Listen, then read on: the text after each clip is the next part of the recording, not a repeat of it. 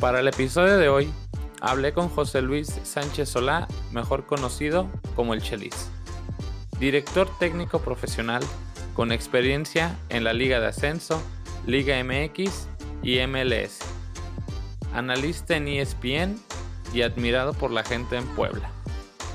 Platicamos sobre cómo llegó a dirigir en Primera División pasando desde fuerzas básicas. Le pregunté también sobre cómo trabaja con sus equipos en cancha y de qué forma compromete a sus jugadores. Y hablamos un poco sobre el funcionamiento de Chivas en el caso específico de Uriel Antuna. Bienvenidos a un episodio más de su podcast Pluma y Papel. Gracias, pero no me digas, profe. ¿Cómo gusta que le diga Chelis? Puro chelis, así, pelón chelis. Ok, muy bien. Yo soy, yo soy chelis para servirte. Muchísimas gracias.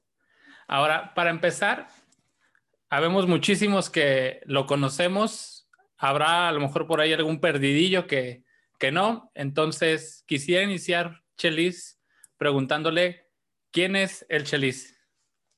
Yo soy un poblano de 62 años que toda mi vida he estado involucrado en el fútbol, en particular en Puebla. Aquí vivo, aquí siempre he vivido y que nunca jugué fútbol.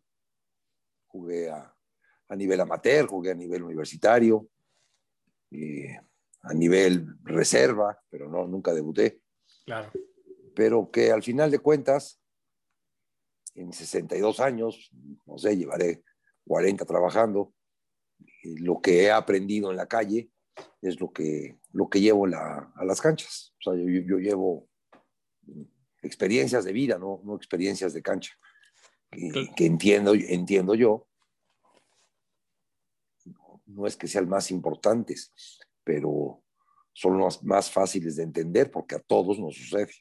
Claro que sí. A todos nos pasan experiencias de vida, ya muy pocos experiencias de cancha comentando algo sobre lo que nos dice que nunca llegó a ser jugador profesional. ¿Por qué decidió ser director técnico? ¿Qué le llamó la atención para estudiar la carrera de director técnico y en dónde estudió? Estudié en el ENDIT, soy, soy de la primera generación de la, Escuela Nacional de Directores Técnicos del DF, en el año 95 creo que la, la pusieron y fui, fui la primera generación y, me, me, metí a los 45 años por el mal, la mal llamada llamarada de pertenecer a la, a la, familia del fútbol. Luego entendí yo que no, que en la familia del fútbol no hay ninguna familia, ¿no? Tu familia es la que tú tienes, la que tú haces, la que tú construyes. Y, y esta mal llamada familia del fútbol a la cual yo quería anexarme o quería pertenecer, quería estar, ya que no, no había, no había yo jugado. Y me llevó a esto, ¿no?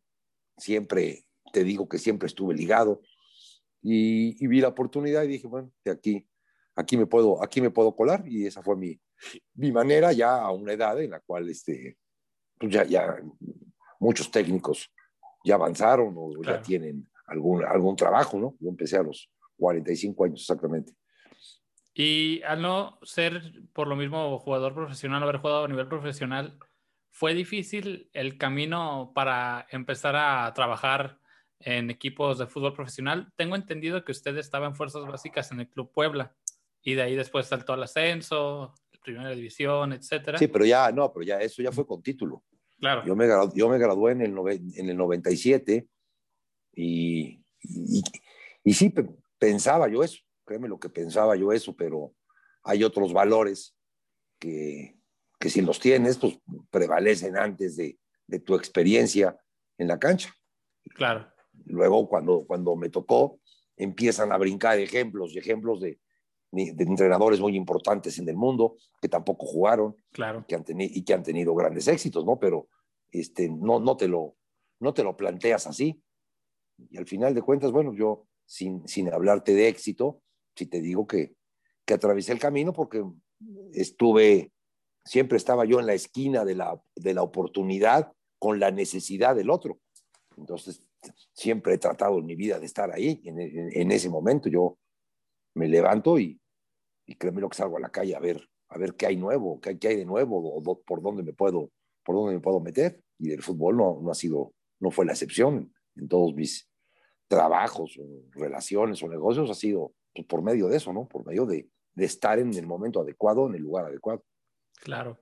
Y para todos aquellos que se metieron o se están metiendo a estudiar al ENDIT, ¿qué hay que hacer en ese camino de, del estudio o antes de o una vez ya titulado? ¿Qué hay que hacer para estar ahí, como usted dice, en el camino de la oportunidad y tomarla? ¿Qué tiene que hacer? Ha, cambiado mucho, bueno, mira, cuando yo empecé, los equipos no, no, trabajaban mucho en fuerzas básicas, no había, no había proceso de formación o lo tenían muy pocos. Hoy hay una, una, una gama enorme de, de procesos de, de formación y tampoco cuando yo lo hice esto, el fútbol de Estados Unidos no había despegado a los niveles que ha despegado hoy en día. Y te hablo del fútbol de Estados Unidos, no de la MLS en general, universidad, universidades, high schools, escuelas, eh, proyectos muy grandes que necesitan entrenadores. Y entonces yo lo que le aconsejo a los, a los jóvenes que se olviden de, de dirigir uno de los 18 equipos del fútbol mexicano. Verdaderamente es para la cantidad de jóvenes que estudian eso, como que tu, tu meta es, es muy lejana. Y entonces, que sí se abran a la oportunidad de esta que, que estoy, que estoy diciendo. ¿sí? Para esto tienes que, tienes que saber inglés, ¿no? También tienes que aprender inglés. Y, y, se te abren muchos mercados porque, porque el mundo del fútbol, a partir de los últimos 20 años, se han abierto muchísimos mercados. Hoy, hoy en día el mercado americano es un gran, un gran mercado, quizá más grande que el mexicano. Claro. Sí, obviamente necesitas el idioma. Y para usted, cuando da el salto de Fuerzas Básicas de Puebla al ascenso, este, ¿qué significó para usted dar ese, ese salto en cuanto a nivel, en cuanto a exigencia y disputar esa liga? No, créeme lo que simplemente fue reconfirmar mis palabras. Yo entré en, el, yo entré en Fuerzas Básicas en el año 98 y esta oportunidad se me dio en el año 2006. Pasaron ocho años y lo que sí recuerdo todos los, todos los días de, de entrenamientos, porque entrenábamos con, con 120 chavos, teníamos todas las categorías. Fue un, fue un proyecto muy ambicioso del, del que, de que era el dueño, ¿no? Gastó, porque el dinero pasó por mis manos, gastó sobre 30 millones de pesos en ese tiempo y con la venta del primer jugador recuperó todo eso. Después ganó. Porque de eso se trata, ¿no? No, no nada más es este, echar, el, echar el dinero a, lo tonto, ¿no? Sí lo, sí lo recuperó y con creces y sí, y sí, sí fue una, una fuerza básica con mucha responsabilidad social. Llevamos al, al Puebla por todos los municipios y eso es, es loable porque llevas el nombre del Estado y entonces algo le tienes que regresar al Estado, ¿no? No, nada más este, tener el nombre y se acabó, algo le tienes que regresar. Y para mí fue pues, no una oportunidad, fue reconfirmar estas palabras de que este, disciplina, métanle, disciplina, métanle para poder llegar a ser profesionales. Y por muchas causas no se les daba a los jóvenes. Y cuando me toca a mí, me, me armé con, con 18 jugadores salidos de fuerzas básicas, ya muchos ya estaban retirados, ya había pasado su, su generación, ya, ya, ya estaban este, totalmente fuera de, fuera de circulación y los, entre Luis Enrique y yo, Luis Enrique Fernández y yo los trajimos y, y, ya como que con eso cumplí mi palabra, nadie pensaba, nadie pensaba en el ascenso, ni nadie pensaba que, que ese equipo es el equipo que está hoy en día jugando Liga MX, ese, ese fue el equipo, ya el, el Puebla ya nunca más descendió a partir de ahí, en mi etapa de estos primeros ocho años, el equipo descendió dos veces en mi etapa de fuerzas básicas. Pero a partir de, del último ascenso, que fue este 2006, ya el equipo ya no, ya no, ya no descendió, pero no era la meta ascender, ¿eh? créeme lo que no era la meta. ¿no? Cuando me lo dio el dueño, me dijo, no lo desciendas a, a la categoría este, de abajo de, de la liga de ascenso. Ese era, ese era, ese era el, el, el, el, compromiso, ¿no? el objetivo, no descenderlo más y, en un año lo ascendimos a primera división. Y tengo entendido por otra entrevista que te escuché que tú cuando hablabas con los chavos de básicas, llegabas, los saludabas y decías algo así como pronto vas a debutar o prepárate porque algún día vas a debutar cuando estaban todo el equipo en primera. Después descienden, que te tocó a ti la fortuna de, de agarrar el equipo y te sentiste con esa como obligación moral de decir, pues es ahora o nunca. No, es que eso es lo que te, ese es, no me expliqué bien, ese fue mi, mi objetivo. Cuando me dieron el primer equipo, nunca pensé en, en, agarrar eso de, de, vitrina para después seguir mi carrera, ¿no? Era simplemente demostrarlo. Tan es así que cuando lo ascendí y jugué el primer partido en primera división, yo, yo le renuncié al dueño, le dije, no, pues yo ya verdaderamente, yo a mí regresan otra vez a fuerzas básicas, a mí me gustaba mucho estar con los chavos, hijo. Y ya veía, ya veía yo un camino para que esos jóvenes, porque ya lo había yo pavimentado, ¿no? Para que esos jóvenes tuvieran una oportunidad. Yo no le echo la culpa a los, a los demás técnicos que, me, que estuvieron antes que yo. Las circunstancias del equipo no te daban como para debutar. Era un equipo que, o una institución que siempre estaba luchando por el descenso. Y entonces no, no les daba, ¿no? Y quiero traer una, una anécdota a relucir. A mí me tocó presenciar el partido de tu final contra Salamanca en la vuelta. Yo tengo de familiar al preparador físico que está en Salamanca desde entonces. Yo soy su nieto. Él es el profe Alarcón. Sí. Y me tocó ir a, a ver esa final que literal se fue hasta las últimas instancias. ¿Cómo viviste ese partido de vuelta? Sí, es que no sacamos, no sacamos la raja de ida. Y, yo digo que ese partido, gracias a la buena actuación de Archundia, que expulsó a Tiva, era, el, que los movía, y a partir de, la expulsión de Tiva, este, ya el equipo ya retomó porque sí me estaban, sí me estaban ahogando, me quedé sin carrilero derecho, tuve que meter a un chavito, Ansaldo, lo tuve que meter de lateral derecho porque se me lesionó y no tenía yo otro más que Ansaldo, entonces pues, Ansaldo va a la cancha. Pero sí nos atosigaron mucho hasta que Silva cometió una imprudencia y lo expulsó a Archundia.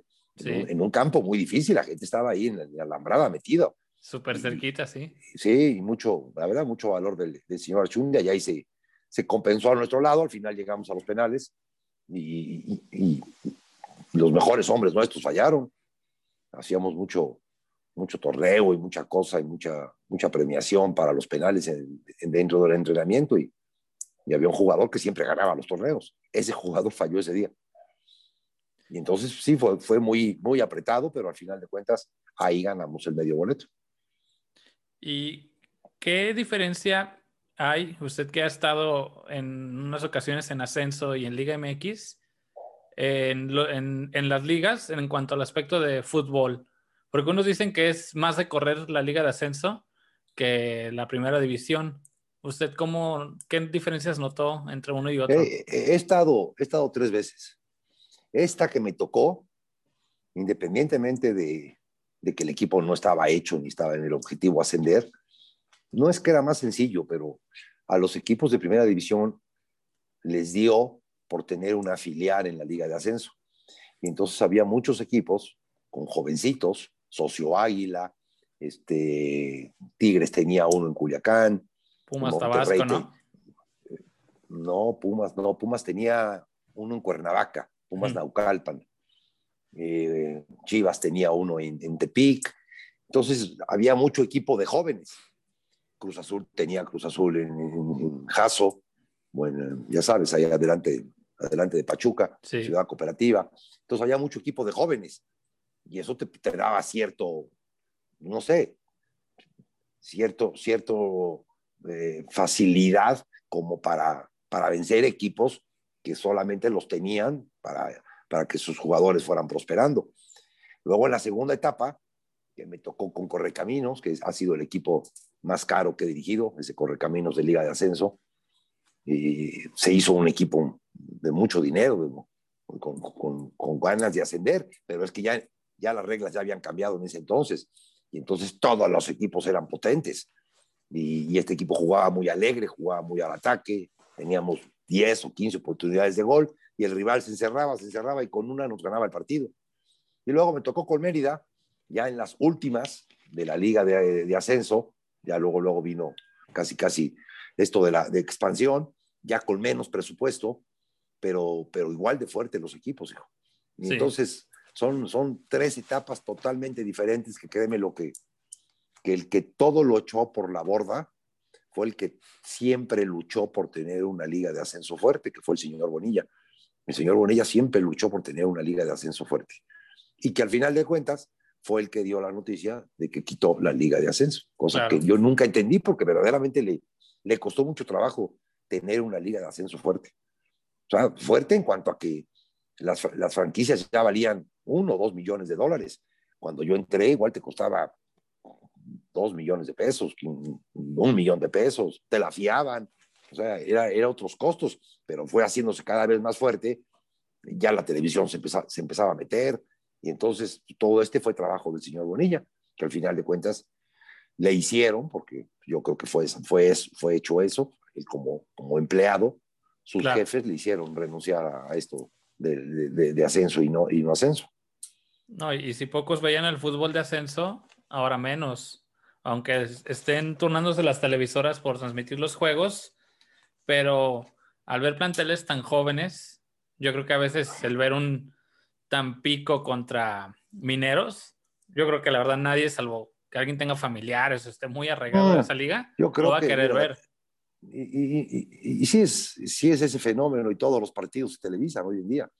Hay, hay compromiso de televisar a todos y, a mí me toca los miércoles a las 5 y a las 9 de la noche comentar partidos de la Liga de Expansión, pero tampoco estás muy lejano de lo que pasa en MX. Hoy, hoy, hoy el fútbol se ha vuelto un, deporte para la televisión y entonces no es que compita contra otro partido de fútbol, es que compite con, con múltiples opciones que tienes en la televisión.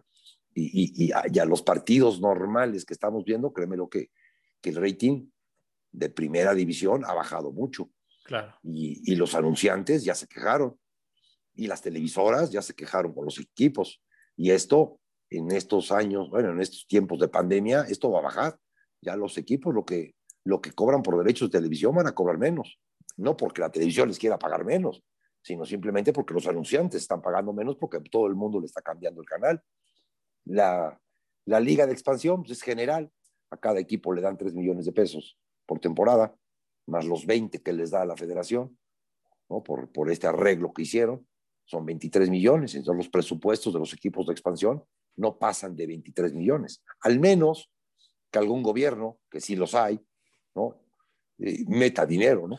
Si hay, si hay gobiernos que meten dinero en Liga de Expansión y en Liga MX. Aquí se supone que trataron de quitar eso, cosa que tampoco entiendo, pero, pero al final de cuentas, por, por, por muchos medios meten dinero y, y, con eso subsisten los equipos. Y ahora, pasando ahora a, a temas más ya de cancha, eh, cuando usted está en los equipos y ya está en la liga, ¿a usted qué es a lo que le da más importancia o sobre qué más trabaja? ¿Sobre el funcionamiento propio o le da un poquito más de prioridad a lo que presenta el rival para tratar de aprovechar las debilidades del rival, o sea, guardarse bien y en la debilidad que tenga el rival, aprovechar? Por medio de mi, de mi cuerpo técnico, mano, que, que siempre me rodeo de gente más capaz que yo. Y entonces llegamos a la conclusión de que lo que tenemos, totalmente diferente cuando, cuando inicias la temporada cuando entras de, bombero. Cuando entras de bombero, pues no tienes, no tienes para hacerte para ningún lado, sino ya jugar con lo que hay, ¿no? Y entonces tener una lectura perfecta de lo que tienes. Normalmente mis equipos no son potentes. Quitando el equipo del ascenso, que ese equipo nunca me preocupé por ganar o perder, me preocupaba yo por a ver cuántos goles metía, porque mi equipo era muy fuerte ese equipo que formamos de la noche a la mañana era un equipo muy fuerte. Y entonces esos partidos los jugábamos Puebla contra Puebla, ¿no? Que los chavos no se me cayeran, que no se me subieran a un ladrillo, que no se marearan. Entonces la lucha era contra nosotros mismos. Luego de ahí ya nunca tuve un equipo potente. El de Tamaulipas era muy potente. Nunca me preocupé por los rivales. Siempre, siempre poníamos el plan de juego es este, a media cancha el defensa más atrasado, estaba en la media cancha, y atacar, atacar y atacar, eso era. Pero después de ahí nunca tuve un equipo de esos, y entonces sí, todos los funcionamientos es cómo desarmo al enemigo y luego aprovecho mis, mis virtudes. Eso era, en, general, mi, mi carrera como técnico, esa fue, desarmar al equipo e-, enemigo y, y una vez que lo desarmaba, atacarlo. A ti, en tus equipos, ¿qué te gusta más? Obviamente depende también el rival, pero ¿qué te gusta más? ¿Te gusta salir con la pelota controlada o dividir a buscar, bueno, no dividir, sino más bien ir largo y buscar ahí la segunda jugada? ¿Cómo, cómo Hombre, te gustan que, equipos? Es que no, es que, olvídate ya lo que te gusta, ya no es, yo creo que solamente los, los técnicos de selección pueden jugar a lo que te guste. Tú Claro. tienes una idea como técnico de la, selección, de la selección y entre un universo de 300 jugadores, pues, traes a los que se adapten a esa idea tuya. En un equipo normal no puedes hacer eso. Tienes que adaptar a lo que tienes. Y entonces esto de esta moda, porque es moda, es totalmente una moda, chécate si no, de salir jugando, tú no puedes salir jugando si tienes dos picapiedras este, como De pasadores. ¿no? Ujú. ¿no? Entonces, al final de cuentas, y lo dijo toda la vida y lo sigue profesando el, el profesor Mesa, ¿no? El pase y la recepción. Si tú no recibes bien la pelota y estás listo para dar el siguiente pase, es muy difícil que te salga el, el pase número dos. Sí puedes igual tener el primero, ¿no? El portero hacia ti, pero luego se rompe tu jugada. Y entonces pues, también tienes que, tienes que evaluar si lo puedes hacer o no. Hay una cantidad de goles en robos antes de media cancha, porque el equipo que ofende se abre, busca espacios nuevos, abiertos, grandes. Y si le robas la pelota, pues todos están abiertos. Y, y, y recular les cuesta mucho. Y es ahí donde suceden una cantidad de goles. Pero no te hablo de la Liga Mexicana, te hablo de cualquier liga, de cualquier partido que veas. Te vas a encontrar cinco o seis jugadas alrededor del partido de la terquedad de los equipos y de los entrenadores de querer salir desde abajo. No, verdaderamente no lo entiendo. No lo entiendo. Y entonces, mira, este Puebla maravilloso del que te hablo, nunca salimos jugando. Sí, pero teníamos un jugador poste que las ganaba todas, y entonces era aventársela a él, y como las ganaba todas, no, no la profundizaba, se la dejaba quieta a los que venían de frente. Y una vez que ya teníamos este balón controlado después de media cancha, que es lo mismo, llevarlo, que disputarlo, volarte la media cancha para tenerlo ahí, eh, ya, ya teníamos una, una gran facilidad. ¿Por qué? Porque sí, no teníamos, teníamos una defensa muy dura, que jugaba muy adelante, pero no tenía esa, esa destreza de poder salir con el balón controlado, no, no la teníamos. Entonces, pero sí teníamos al bola, que se la aventábamos al bola y el bola se la bajaba o al Zamba o a Hugo Ruiz, y a partir de que Zamba o Hugo Ruiz tenían el balón de frente, este, pasaban los dos carrileros, pasaba el otro delantero, ya podíamos hacer maravillas. hijo. ¿Cuánta importancia le dabas en tu semana de trabajo a táctica fija, tanto a favor o en contra? ¿Por qué te lo pregunto? Yo veo que muchos, eh, hay muchos goles en contra en táctica fija y yo se lo ataño muchas veces a problemas de concentración del que defiende la pelota y también de que a veces bajan jugadores ofensivos a defender la pelota y al no tener como esos este, fundamentos Perfiles. perfiles para, para defender la pelota, porque son ofensivos, vienen también muchos errores con ellos. Bueno, mira, en todos mis equipos, en todos, en todos, el centro delantero juega libre al primer palo. ¿Por qué? ¿Por qué? Porque no tiene marca. Si lo pones a marcar, no vas a ver marcar. Y sí tiene la destreza de poder jugar con la cabeza a la bola a primer palo. Ese no lleva marca. Entonces, bueno, ahí ya, le facilitas una labor a alguien que sí sabe cabecear, que no lleva marca. Todos los demás tienen que tener una marca ya asignada. Y, lo que yo profeso mucho es tres segundos de concentración. Tres segundos, tres segundos. Hoy en día hay una cantidad de jugadas y de movimientos que normalmente el defensivo, en cada movimiento del balón, si lo hacen dos en el tiro de esquina, hay veces que lo hacen tres, en cada movimiento del balón, el defensor se desacomoda, se pierde con el balón, va siguiendo el balón y no sigue su marca. Y en cada toque la distancia se va haciendo más grande. ¿no? Y entonces yo, yo profeso mucho porque tú puedes entrenar la táctica fija, puedes enviarles 500, 500 centros con, con marca para que los despejen. Al final de cuentas van a salir con un dolor de cabeza del carajo. ¿no? Claro. Si en el partido, a la hora importante, no están atentos a esa marca o no, están en la conciencia de que no pueden soltar esa marca, pues vale gorro todo lo que entrenaste esas marcas, ¿no? Entonces yo A la defensiva es lo que menos entreno, ¿no? Simplemente hago conciencia de la importancia de lo que es marcar. Sí marco, marco personal. Después de ver al Monterrey el día de ayer con Javier Aguirre, que marca en zona y pierde el partido por marcar en zona y ya él, él reprocha al jugador no haber brincado. Pero ya antes, un morenito que juega la central también, en Santos, ya le había rematado otra bola. Porque en la, yo, yo siempre he visto que en la, que en la marca en zona, un balón en medio de dos jugadores de tu equipo, ¿quién es el responsable? ¿El de atrás o el de adelante? Entonces se reparten culpas muy a lo tonto, ¿no? Ahí está el de atrás y el de atrás dice, ahí está el de adelante y al final de cuentas en medio sale el jugador del otro equipo y te clava el gol. Vaya, eso, eso verdaderamente lo veo, lo veo como que demasiado obvio. Bueno, o tan, tan obvio o, tan, tan marcado que el equipo Monterrey pierde el partido de ayer por, por, un, por un mal marcaje en zona. Y, en la de, y en la de, en la de favor, sí, tengo, tengo muchas jugadas, hijo. En la de favor tú, tú llevas a tu favor que solamente tú sabes a dónde va a ir la pelota o qué vas a hacer. Y el contrario se tiene que mover según, tu según lo que hagas tú. Y eso son fracciones de segundo. Y esas fracciones de segundo es las que tú tienes que aprovechar. Y entonces es sorprender quién manda la jugada, el que tiene la pelota, el que cobra.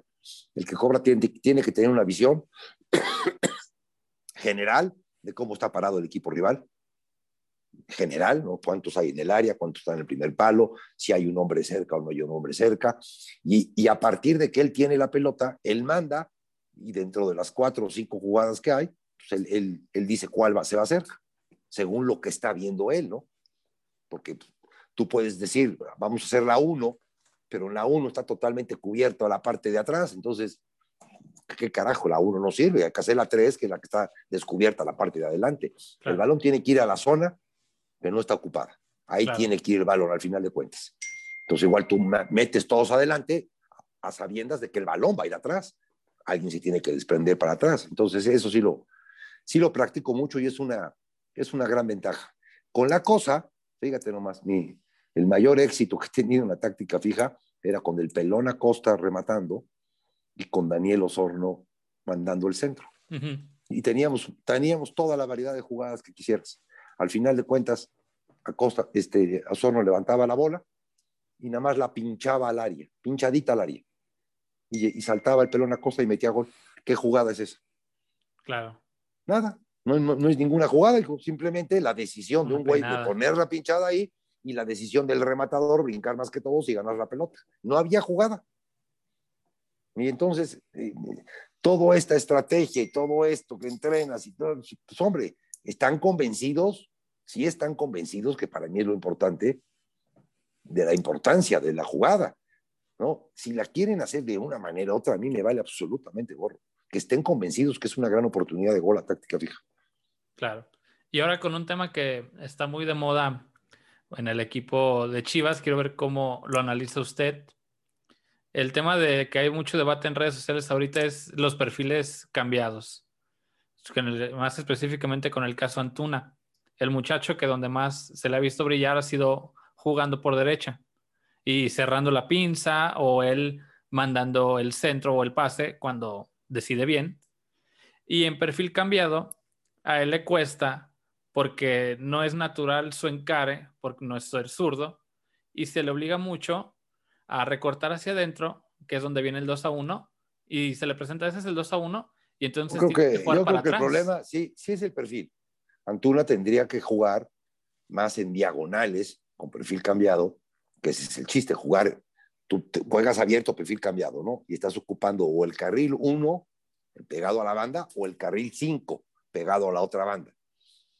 Pero si tú al recibir la pelota haces el corte hacia el carril 2 o el carril 4, desocupas el carril en el cual estabas, lo estás desocupando, para que pase el otro compañero. Eso, esa es la importancia del perfil cambiado, desocupar tu carril en diagonales y para tener tu pierna hábil, lista, ¿no? Si eres derecho y estás jugando en la izquierda, al hacer el recorte, cuando recibes la pelota y encarar hacia el gol, ya ocupas otro carril, pero ya vas en tu pierna hábil. Pero para mí el problema de Chivas no es ese con Antuna. Antuna es muy bueno a balón profundo, a velocidad, y todos los balones se los dan al pie.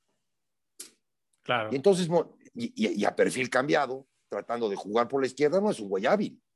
Le tapan el lado derecho, ¿no? Para que no te haga el recorte del que estamos hablando, y le dejan el lado izquierdo, para que él se la adelante, quizás, si se atreve, que se la adelante y por velocidad llegue, pero al final va a tener que mandar el centro con la izquierda. Un centro defectuoso porque no es su perfil. Y entonces para mí el error no es, no es el perfil cambiado, es que Antuna no lo están explotando porque no le dan el balón al espacio. Cuando es un jugador que tiene que jugar con balones al espacio, esa es su característica. Tienes un gran cabeceador y todo se lo das al pie. Todos los centros van al pie. Dices, carajo, pues ¿para qué quiero un gran cabeceador si todos los centros van al pie? Claro. Eso es para mí uno de los 1500 defectos que tiene el sistema ofensivo de Chivas. Y luego Antuna está pegado al carril izquierdo. Ah, está muy bien, pegado al carril izquierdo, ya abrió la cancha. O sea, estratégicamente está bien palado. Pero viene Mayorga atrás, ¿no? Y sigue Mayorga atrás de él en el mismo carril izquierdo. Y entonces el carril 4 y el carril 2, porque por la derecha es lo mismo. El Chapo Sánchez el encima, Brizuela. Pero el carril de junto no lo ocupan. Tú divide la cancha en cinco carriles ofensivos y titula los 1, 2, 3, 4 y 5. El 13 es el centro delantero. ¿no? Los dos de afuera, pues son los dos jugadores de afuera, pero que tienen que hacer eh, sociedades con los laterales, siempre teniendo a la contención de apoyo. No ocupan el carril 2 y 4. Y entonces Chivas le queda muy lejos del carril 1 para ponerla en el 3, les queda lejísimos. No ocupan el 3, hijo. Perdón, no ocupan ni el 2 ni el 4. eso es, para mí es, es la base de, un ataque sincronizado, de un ataque en conjunto, de un ataque con triángulos de, producción, de un ataque aprovechando la cantidad de jugadores que tiene Chivas con dinámica y con técnica. Esa es la pena, tienen dinámica, tienen técnica y no tienen estrategia, que es la punta del iceberg. Ya lo, lo, último, último, ¿no? Que tienen los elementos para hacerlo, no lo hacen. Dices, cabrón, ¿sabes qué? Ya no es problema mío. Pero sí te das cuenta que sucede eso. Y muchos vemos que tienen un problema contra los equipos que se les encierran prácticamente al borde del área propia. Pero tengo entendido que cuando juegas contra equipos con esos sistemas, la idea son transiciones rápidas a las bandas para generar un mano a mano y generar también las pasadas que usted menciona. Pero el problema es que muchas veces cuando reciben en el caso, por ejemplo, Antuna, que no, no va a ganar un mano a mano por el perfil cambiado, cuando recorta hacia adentro ya le caen tres, y el que está en perfil natural, Cone, sí se atreve un poco más, sí, pero, ya, no, no, gana tanto el mano a mano. Pero ya es cosa de mentalidad, ¿no? El Cone es mucho más atrevido que Antuna. Antuna está, está, en, está en un momento en que no se atreve. Antuna, Antuna sale de, sí, hombre, del Galaxy, lo que tú me digas y mandes, y tiene partidos contra Jamaica, ¿no? Jamaica, ojalá, cabrón, contra Trinidad y Tobago, y contra las Islas Vírgenes y las no sé quién, pura, puro equipo del Caribe, que ahí es donde descolla mucho Antuna, pero en realidad en Chivas así una cosa que le veas del otro mundo no lo ha hecho. Chivas o el señor Bucetich juega a lo que yo te digo, juega a maniatar al rival, le quita la pelota a León, lo encima, lo encima y le quita la pelota. Y luego, como el equipo León te ataca como te ataca, pues te deja espacios muy grandes y así le mete tres goles. El gran problema es cuando te sale desde el minuto uno un equipo como Necaxa, te pone cinco defensas en línea de cinco, no en línea de tres, te pone cuatro adelante y un delantero y te dice, toma, esta es la pelota, es tuya, haz lo que quieras con ella. Y aparte te voy a ganar. O sea, ya desde el minuto uno le está diciendo a Chivas, o sea, es una burla deportiva, ¿no? Eres malísimo construyendo fútbol. Tan malo eres que te voy a dar la pelota porque no vas a saber qué hacer con ella. Y al final de cuentas me vas a dar el espacio para que yo te gane. Bueno, tan, tan fue así que lo llevaron ganando. Para mi manera de ver, el entrenador de Necaxa cerró el partido muy temprano, al minuto 65, es cuando quitó los, los puntas que le retenían la pelota y ya metió muchos, mucha gente en medio campo y Guadalajara insistiendo, insistiendo, balonazos, balonazos, no eran jugadas, te, te, empata el partido, ¿no? Este, bueno, en el, en el pecado llevaron la penitencia. Claro.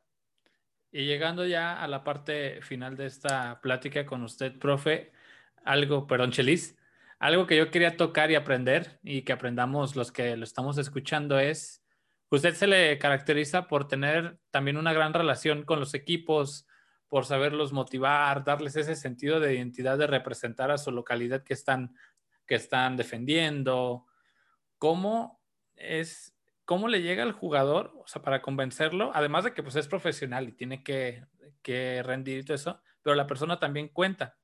¿Cómo es usted en esa relación con los jugadores y cómo es o cómo motiva a aquel jugador que casi no juega, pero pues lo tiene que tener ahí para que esté listo en cualquier eh, momento? Ese es, ese es, un gran problema. Porque tú tienes un plantel de 28 y nada más juegan 11. Entonces quiere, quiere decir que tienes 17 que no juegan y que su, su finalidad o su sueño es jugar. Entonces, no, no, no, te puedes abstraer de esos 17 jugadores y los tienes que hacer entender que es una superproducción y que todos tienen un papel. El que se sienta borrado o cepillado cuando tú lo llamas, porque lo necesitas en ese momento y no se preparó bien, se va a poner en evidencia. Él solito se pone en evidencia. El que se prepara, está listo, la, la, y no le toca, pero sigue, y no le toca, y no le toca. Y cuando eh, a todo mundo le toca, a todo mundo llega el problema es no sabes cuándo. Y la aprovecha, quiere decir que estaba preparado. ¿no? Normalmente el jugador que no participa se siente cepillado y tú tienes que combatir esto totalmente. Los jugadores no juegan por el equipo. Olvídate que jueguen por el equipo, olvídate que jueguen por la camiseta, olvídate que jueguen por la ciudad. Ellos tienen objetivos más profundos que eso, como puede ser su familia.